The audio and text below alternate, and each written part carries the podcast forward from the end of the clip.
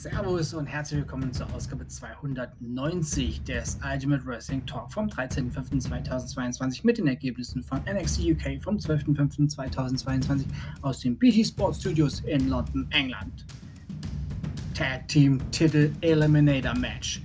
Ashton Smith und Oliver Carter besiegten Gallus, Joe und Mark Coffey.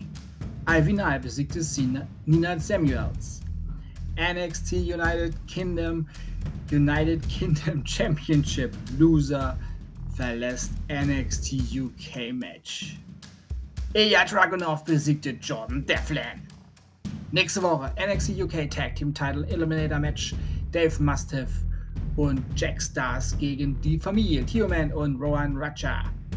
Dog Collar Match. Wild Boa gegen Eddie Dennis und Sampiosis ist vom Ring verbannt.